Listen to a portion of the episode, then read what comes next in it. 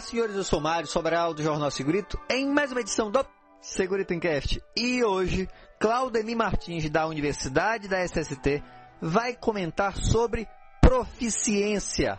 É logo depois da vinheta. Segurito, segurito, segurito, segurito, segurito, segurito, segurito, segurito. Encast. Primeiro, muito obrigado, Mário Sobral, por participar aqui do Segurito Encast, este tão famoso e conceituado podcast que você tem.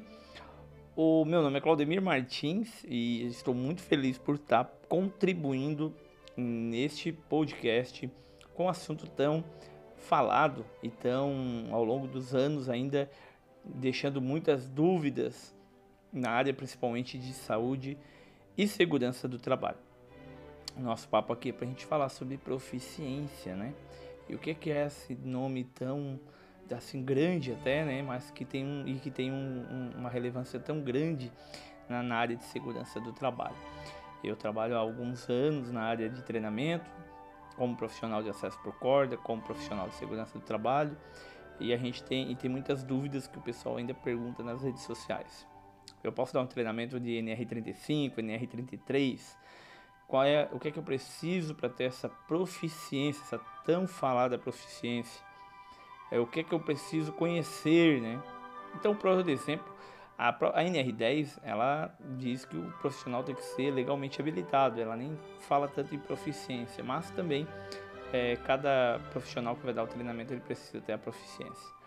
A NR35, por exemplo, que é um, um item que deixa bem claro, ela diz no item 35.3.6 que o treinamento deve ser ministrado por instrutores com comprovada proficiência no assunto e com a responsabilidade de um profissional qualificado em segurança do trabalho. A proficiência ela é um substantivo feminino é, e ela quer dizer uma, uma competência, né, uma capacidade, uma maestria, um domínio em determinado assunto é, assunto, atividade, uma capacidade, uma habilitação que você vai ter. Mas essa capacidade ela precisa de algumas alguns itens, né? Uma delas é a leitura, o estudo, é procurar se envolver e aprender. A outra coisa é a prática, vivência prática no dia a dia. Então, vamos supor que um técnico de segurança recém-formado saiu lá do curso técnico e aí ele vem agora aqui, ele vai querer dar um treinamento é, de espaço confinado. Esse treinamento de espaço confinado, ele, vai, ele não vai conseguir simplesmente chegar lá em sala de aula e falar da norma, porque falar da norma, inclusive, é até uma coisa de certa forma simples. O problema são as perguntas que acontecem ao longo desse treinamento e ele teria que ter um conhecimento mais profundo para poder se envolver e responder com mais clareza. Óbvio que nós não somos detentores unânimes de todos os assuntos. No entanto, a gente é um perigo muito grande você se envolver num treinamento do qual você não tem o conhecimento técnico total para poder responder às dúvidas dos alunos. Os alunos estão lá em sala de aula, eles têm eles querem aprender, eles estão lá, muitas vezes a empresa que manda, é obrigatório, mas eles vão perguntar, eles vão querer saber, tirar suas dúvidas. E daí, como é que eu vou tirar uma dúvida da qual até eu tenho dúvida? Então isso não é proficiência. E aí, em contrapartida, inclusive, isso acaba queimando o próprio profissional. Poderia, ao longo dos anos, virar um ótimo profissional, mas se queima no começo. Então, muito cuidado com isso. E como é que a gente faz para ter a, tão determinada, tão falada proficiência? Uma coisa bem importante que é, claro, começando a ler as normas. Aquela norma que você quer, é, não somente ler a norma, mas você lê outros assuntos que são referentes.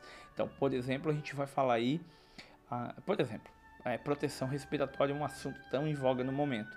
A gente tem é, nas normas alguma coisa falando sobre proteção respiratória, ali na NR6, falando é, dando as suas conceituações né, de, de equipamentos para proteção respiratória, talvez alguma coisa e outras normas que agora eu não, não vou lembrar qual, mas elas vão falando. Mas elas não dizem como é que tem que fazer um teste de vedação ou um, um programa de proteção respiratória, enfim, não tem.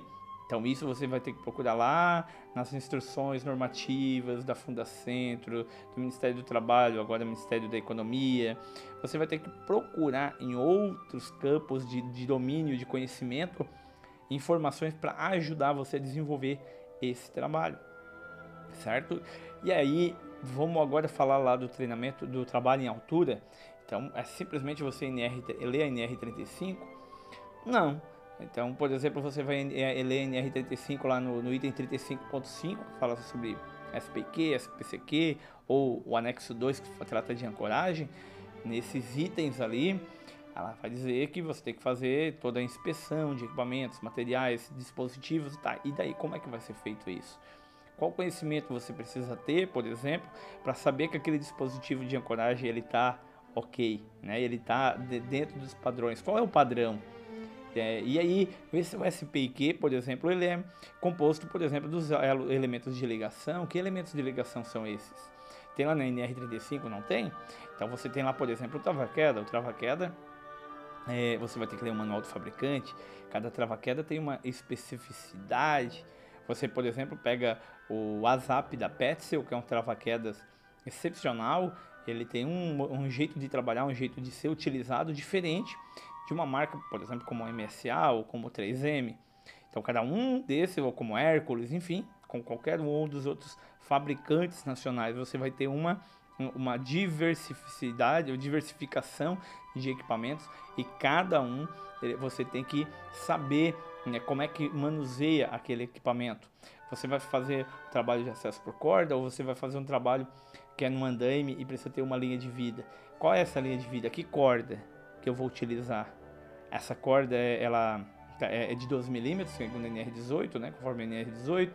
Ou você vai fazer um acesso e daí você vai a, a, abranger o anexo 1 da NR35 e, e, as normas da BNT referentes. Então, é, isso é a proficiência. É você saber dos caminhos por onde você vai buscar o conhecimento e informação para responder determinadas perguntas e também executar a tarefa. Saber abrir e fechar um mosquetão, saber trabalhar, fazer um, um, um resgate. Eu sempre faço a, a seguinte questão: como é que eu sei que eu tenho proficiência? Ah, eu sempre faço assim, ó, como é que para trabalhar em altura, né? é uma pergunta muito costumaz. Faz o seguinte: se pergunte, olhe-se no espelho e diz assim: se eu estiver dando um treinamento de trabalho em altura, no momento que eu tiver um aluno que porventura não é, não pode acontecer, mas porventura venha cair, ficar pendurado e eu precisar retirá-lo ele daquele local, eu tenho capacidade de ir até o encontro dele, fazer uma, um resgate deste aluno. Eu, eu tomei todas as possibilidades, pensei nessas possibilidades. Então, se eu não te, se eu tenho dúvida de como fazer o resgate de uma pessoa, é, é muito provável que você não tem proficiência. Então, eu sempre penso, eu faço é, essa reflexão. Você tem é, conhecimento de resgate mínimo? para que se um aluno seu, porventura, se acidentar, ficar pendurado, cair, você conseguir tirar ele e fazer um resgate? Se você disser que não, então provavelmente você não tem proficiência. Então busque a proficiência se especializando, não é simplesmente lá fazer um curso de uma semana e você já é proficiente. Não, você tem que fazer vários cursos, você tem que trabalhar efetivamente, fazer trabalho em altura, sentir o drama, sentir as dores de quem, do trabalhador, porque para você cobrar você precisa entender como que ele trabalha e quais são os problemas que ele tem. Então procure se habilitar, entender se é, você também, dependendo do. Eu, por exemplo, me envolvo muito com o pessoal do trabalho em altura, então tenho vários amigos, participo na ABNT, nos comitês de estudo, faço uma movimentação justamente para aprender mais com toda essa movimentação. Toda uh, essa minha inserção nesse mundo me ajuda a ganhar mais conhecimento conhecer profissionais que são extremamente capacitados e aprender muito e muito mais com eles. Então é isso que eu tenho que indicar para você e é isso que eu, é o meu conselho.